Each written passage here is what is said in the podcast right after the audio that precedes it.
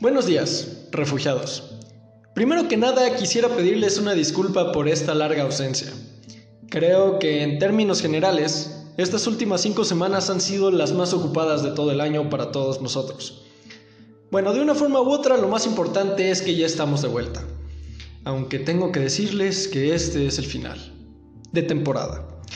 Hay muchísimas ideas y conceptos que serán introducidos al podcast a medida que pase el tiempo pero todavía no ha llegado el momento de hacerlo.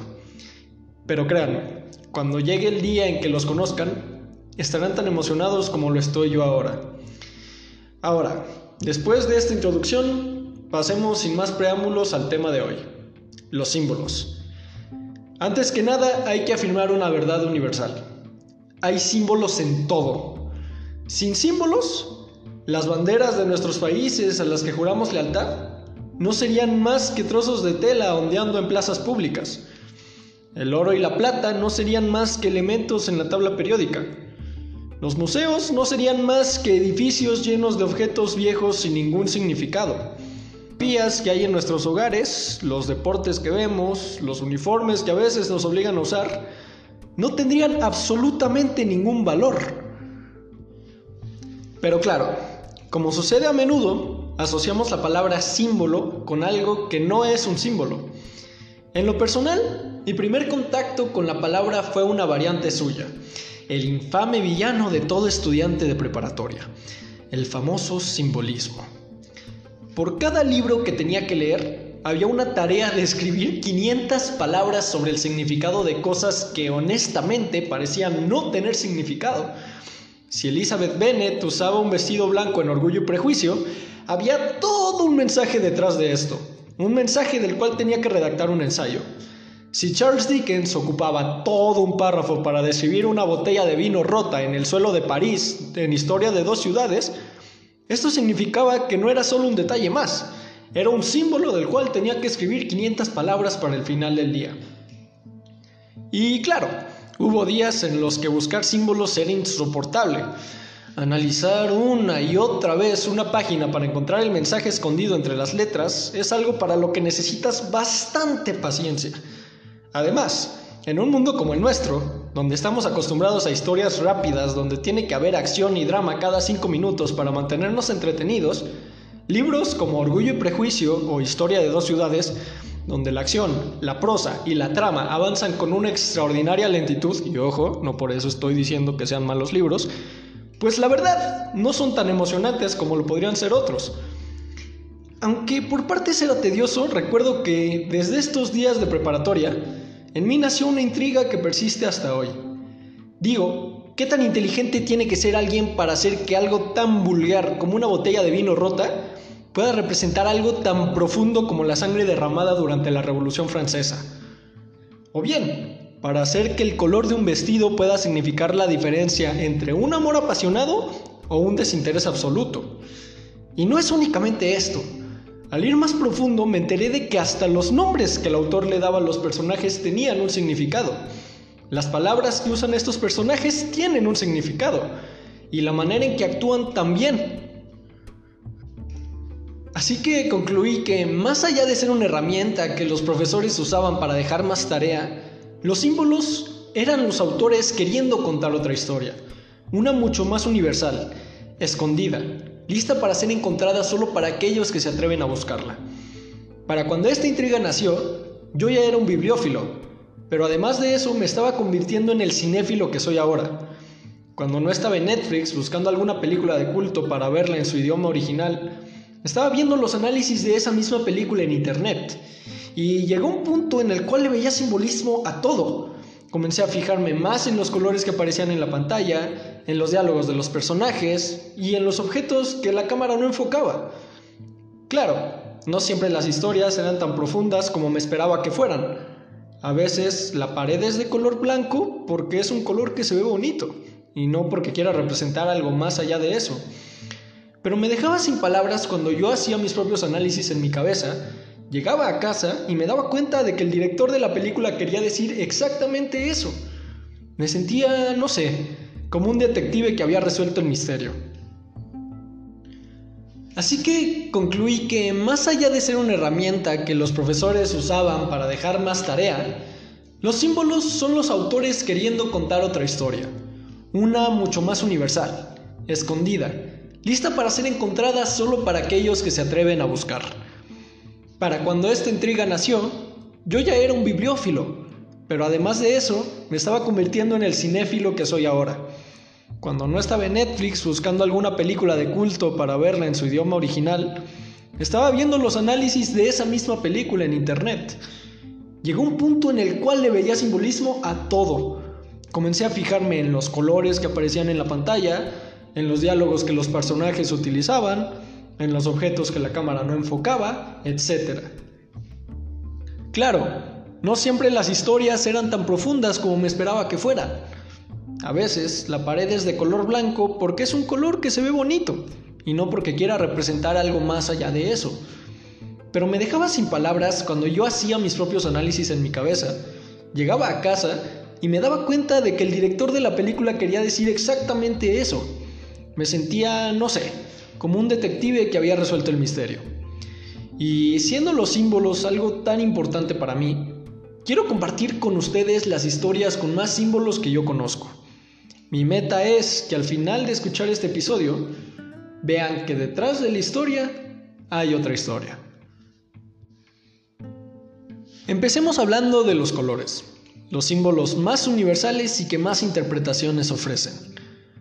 A lo largo de muchos siglos, grandes científicos, entre ellos Leonardo da Vinci e Isaac Newton, han planteado una teoría que en la comunidad científica se le conoce como la teoría del color.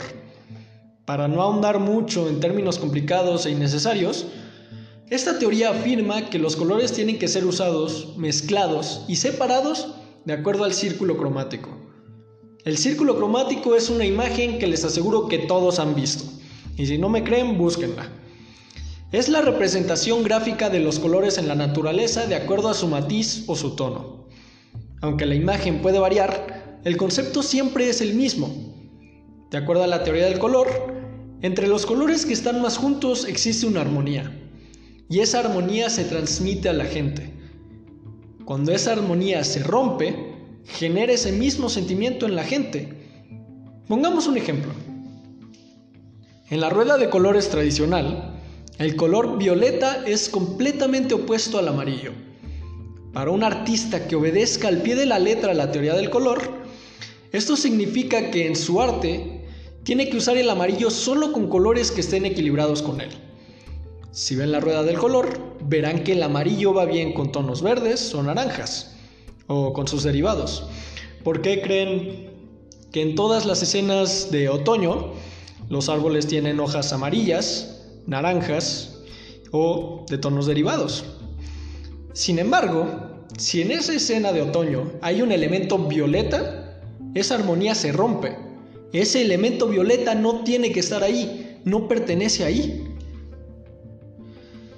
Y es curioso, porque también hay tonos psicológicos de esta teoría. Y la parte psicológica afirma que ciertos colores pueden despertar emociones distintas en la audiencia. Por ejemplo, el rojo, que es quizás el color más utilizado por los artistas, representa la fuerza, la pasión, la juventud. Esto es probablemente porque asociamos el color con la sangre, que es aquello que nos da la vida. El azul es un color que representa la serenidad, la calma, la inteligencia, tal vez porque es el mismo color que tiene el cielo.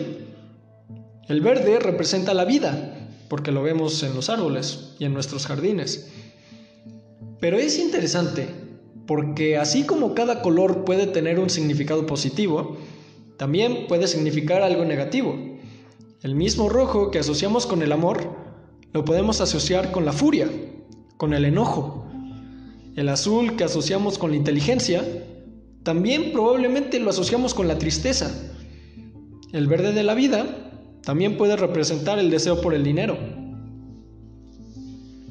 Lo que es impresionante es cómo en el arte distintas personas han averiguado la forma de usar estos colores a su favor, tanto para lo bueno como para lo malo. Pero, por supuesto, no podemos seguir adelante sin un ejemplo. Creo que ha habido pocas franquicias en la historia que hayan tenido el mismo impacto cultural que Star Wars ha tenido. O la Guerra de las Galaxias, si nos escuchan en España. Aunque en lo personal no me considero un gran fanático de esta saga, comprendo por qué a la gente le gusta. Es una mitología muy amplia, llena de personajes e historias que abarcan cientos de miles de años, y con historias con las que uno se puede relacionar. Además, les seré honesto, como cualquier niño creciendo en el siglo XXI, uno de mis grandes sueños era tener un sable de luz de verdad. Pero, hablando de los sables de luz, ¿se han fijado en sus colores? Para aquellos que no lo sepan, les explico. El universo de Star Wars gira alrededor de una pelea entre dos bandos, el bando de la luz, los Jedi, y el bando de la oscuridad, los Sith. En todas las películas, libros, cómics, videojuegos, series y cualquier otro medio que se les ocurra, se sigue una regla general.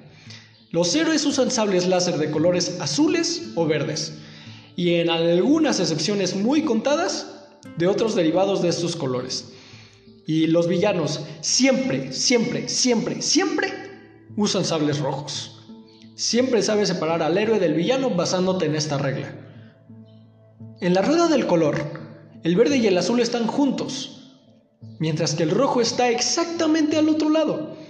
El verde y el rojo son colores opuestos. Por eso, cuando vemos un sable verde frente a un sable rojo, nuestro cerebro sabe que se van a enfrentar. Ni siquiera, aunque supiéramos, aunque no supiéramos quién es el villano y quién es el héroe, sabemos que se van a enfrentar, porque no encajan una cosa con la otra, y uno tiene que triunfar sobre el otro sí o sí. Y digo, no sucede solo en Star Wars. El villano más prominente de Spider-Man, un superhéroe cuyo traje es rojo en su mayoría, es el Duende Verde. Uno de los villanos más temibles de Hulk, un superhéroe cuya piel es verde, es literalmente un Hulk rojo. Literalmente ese es su nombre, Red Hulk. Pero no creo que los artistas de estos cómics hayan hecho esto para representar algo profundo. Lo hicieron porque los cerebros de todos nosotros funcionan de la misma manera. Y sabían que la mejor manera de identificar al supervillano y de diferenciarlo del superhéroe es haciendo todo lo opuesto al superhéroe, incluyendo el color de sus trajes. Pero, como a menudo sucede, no siempre se siguen las reglas al pie de la letra. A veces, aunque el color se utiliza para representar algo, no es conforme a la rueda del color, sino a las propias reglas de los artistas. Y para esto utilizaré como ejemplo otra franquicia famosísima, Harry Potter. He conocido a pocas personas que no hayan visto por lo menos una de las ocho películas de Harry Potter. Lo que Star Wars hizo con el género de la ciencia ficción, Harry Potter lo hizo con el de la fantasía. Lo reinventó por completo.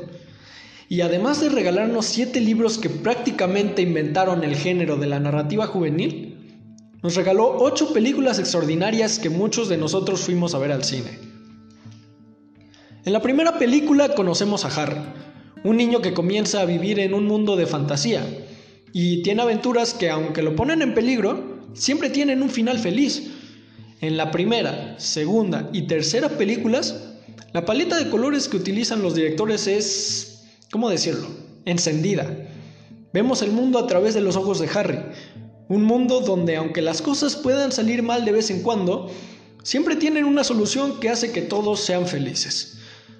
Y esto dura hasta la tercera película. Pero cuando comienza la cuarta, nos damos cuenta de que no siempre va a ser así. Digo, solo para ponerlos en contexto. La cuarta película, subtitulada El Cáliz de Fuego, comienza con el asesinato de un hombre inocente algo que no hemos visto en ninguna de las tres películas anteriores. En este escalón de la saga nos introducen al villano principal de la película, un mago malvado llamado Lord Voldemort, a quien solo hemos visto durante pocos segundos en las otras entregas. La trama de esta película es notablemente más oscura que todas las demás. De hecho, fue la primera película de la saga en recibir una clasificación de 13 años o más en Estados Unidos. Y con buena razón. Los personajes se han vuelto más maduros y la amenaza que representa Lord Voldemort para Harry es más presente de lo que alguna vez fue. Los personajes y sus aventuras ya no son juegos, ya se están jugando la vida en ello. Lo mismo sucede con la paleta de colores. Ya no son tonos vivos como los de un niño en su infancia. La escenografía, aunque tiene alguno que otro color, es en su mayoría gris o negra. Comienza a tender hacia los colores oscuros. Y así, lentamente, las películas van perdiendo su color a medida que Harry crece y pierde a cada vez más gente contra sus enemigos. Al punto que, en las últimas dos películas, ambas basadas en el séptimo libro de la saga, casi no hay colores. En un momento los personajes se refugian en el bosque, pero el bosque es gris y blanco, sin ninguna hoja, sin ningún color en absoluto. Aquí creo que el mensaje es bastante claro. El niño que alguna vez conocimos ya no es un niño. Los finales felices de las otras películas ya no volverán en un buen rato. Las aventuras llenas de risas y poco riesgo ya se fueron. Hay una amenaza ahí afuera, y la luz no volverá a brillar hasta que esa amenaza se vaya. Así de simple es el mensaje. Pero me llama mucho la atención el epílogo de la saga. Cuando la batalla final por fin termina, hay un epílogo que toma lugar 19 años después de todo. En él vemos a los personajes que conocimos de niños como adultos, como padres de familia con sus propios hijos. Aunque los hemos visto llorar, sufrir y pelear durante las últimas cuatro películas, nos damos cuenta de que por fin han conseguido la paz por la que han luchado. Escuchamos la primera música alegre que escuchábamos en las primeras películas cuando todo salía bien, una canción que no habíamos escuchado en muchísimo tiempo. La pantalla vuelve a tener colores vivos, porque como dije al principio, vivimos la historia a través de los ojos de Harry. Y el hecho de que la pantalla vuelva a tener color nos indica que podemos estar seguros de que todo irá bien a partir de ahora porque Harry piensa que todo va a ir bien. De hecho, es irónico, porque esas son las últimas palabras en el libro. Todo estaba bien. Ya viendo los colores, que son quizás los símbolos más obvios, hablemos de los nombres. La parte divertida de esto es que todos tenemos uno, y que para todos nosotros representa algo distinto. Sí, así es. Tu nombre también es un símbolo de algo. Yo, por mi parte, sé que mi nombre se lo debo a mi abuelo, y así hay gente que se lo debe a sus padres o a sus tíos. También hay gente que se lo debe al santo del día. Hay otros que se lo deben a los ídolos de sus padres incluso. Por ejemplo, en Cataluña, tan solo en 2019, hubo 500 padres que nombraron a sus hijos Leo. Aunque se me pueden ocurrir mil razones distintas para pensar en el motivo por el cual 500 padres eligieron ese nombre, estoy seguro de que solo hay un motivo real, y su apellido es Messi. Espero no ser el único, pero como muchas otras culturas antes que esta, creo en el poder de los nombres. Algunas personas creemos que en el nombre que nos dan nuestros padres hay ciertas habilidades, actitudes y talentos que heredamos. En algunas culturas se daban apodos en base a estas cualidades. Como en nuestro primer ejemplo. Uno de los primeros libros que leí cuando comenzó la cuarentena fue El último de los moicanos, de James Feminor Cooper el cual es una extraordinaria crónica de lo que era la vida para los pieles rojas durante la Guerra de los Siete Años en Estados Unidos. Uno de los protagonistas de la novela es un americano amigo de los indios que tiene una gran puntería. Aunque su nombre real es Nathaniel Bumpo, los indios lo conocen por otro nombre, Ojo de Halcón. Claro que aquí ni siquiera es necesario explicar el porqué del apodo. Sin embargo, hay otras historias donde este recurso es utilizado de una manera mucho más sutil. Hay muy pocas películas allá afuera con un mensaje filosófico tan profundo como el de Matrix. Esta película es una de las razones por las cuales el simbolismo me parece un recurso brillante y necesario. Cuando la vi por primera vez teniendo unos 16 años, la historia superficial me pareció extraordinaria una batalla entre máquinas y humanos, con escenas de acción increíbles y un guion escrito para mantenerte al borde de tu asiento. Y como ya les dije, cuando a mí me gustaba una película o un libro, hacía de mi tarea saber todo acerca de ellos. Lo mismo sucedió con Matrix. En cuanto salieron los créditos, corrí a mi computadora para averiguar qué había detrás de la película. Nuevamente, para aquellos que no sepan, les explico. La película de Matrix empieza en lo que aparentemente es el mundo real. Sin embargo, nos enteramos de que aquello que conocemos como el mundo real, es decir, todo lo que hacemos, vemos, decimos o sentimos, no es más que una avanzada simulación que mantiene prisioneros a los seres humanos, diseñada por unas malvadas máquinas, que son las verdaderas dueñas de la Tierra. Solo hay unas cuantas personas que viven en el verdadero mundo real, el cual es una Tierra destruida hace años por una guerra entre las máquinas y los seres humanos. Estas personas se dedican a liberar a más personas de esta prisión, de cuya existencia ni siquiera están enterados. Su misión es buscar a un elegido, que derrotará a las máquinas y le devolverá la tierra a la humanidad. ¿Saben de dónde viene la primera parte de esta premisa? ¿Un mundo donde todos somos prisioneros sin saberlo? Porque les aviso, no es un concepto nuevo. De hecho, es mucho más viejo de lo que se imaginan. Este concepto fue propuesto por el mismísimo Platón, el mismo Platón que fue maestro de Aristóteles y discípulo de Sócrates. Una película de ciencia ficción de 1999 llena de robots, peleas en cámara lenta, superpoderes y computadoras malignas está basado en los escritos de un griego que vivió hace más de 2000 años. ¿Qué les parece? Pero bueno, bueno, bueno, vayamos al punto. El protagonista de esta historia es un programador llamado Thomas Anderson, quien en las noches adopta el apodo de Neo. La saga arranca cuando un grupo de personas, lideradas por un hombre al que conocemos por Morfeo y una mujer a la que conocemos por Trinity, le informan a Neo de su prisión, pues piensan que él es el elegido y que solo puede ayudarlos a ganar la guerra a él. Alerta de spoiler, Neo resulta ser el elegido y ayuda a los humanos a ganar la guerra. Thomas Anderson suena como un nombre bastante común, Digo, a simple vista, a ninguno de nosotros se nos ocurriría que esto nos da pistas sobre quién es en realidad, pero la verdad es que sí. El nombre Tomás se refiere al apóstol Tomás, quien no creyó hasta ver con sus propios ojos. Esto es lo mismo que sucede con Neo al principio de la película. Es incrédulo de todo lo que le cuentan hasta que la realidad aparece frente a sus ojos. Y el apellido Anderson significa literalmente hijo del hombre. Habiendo clarificado ambas cosas, nos queda claro que el protagonista es el hijo del hombre que no cree hasta ver con sus propios ojos. Impresionante, ¿o no? Morfeo es el dios griego de los sueños. A menudo no sabemos si lo que soñamos es real o no, y esto es lo que representa el personaje. Irónicamente, es su misión despertar a Neo de su prisión pero también le enseña a usar sus poderes dentro de la simulación. La Matrix no es más que un montón de seres humanos dormidos y soñando de manera colectiva.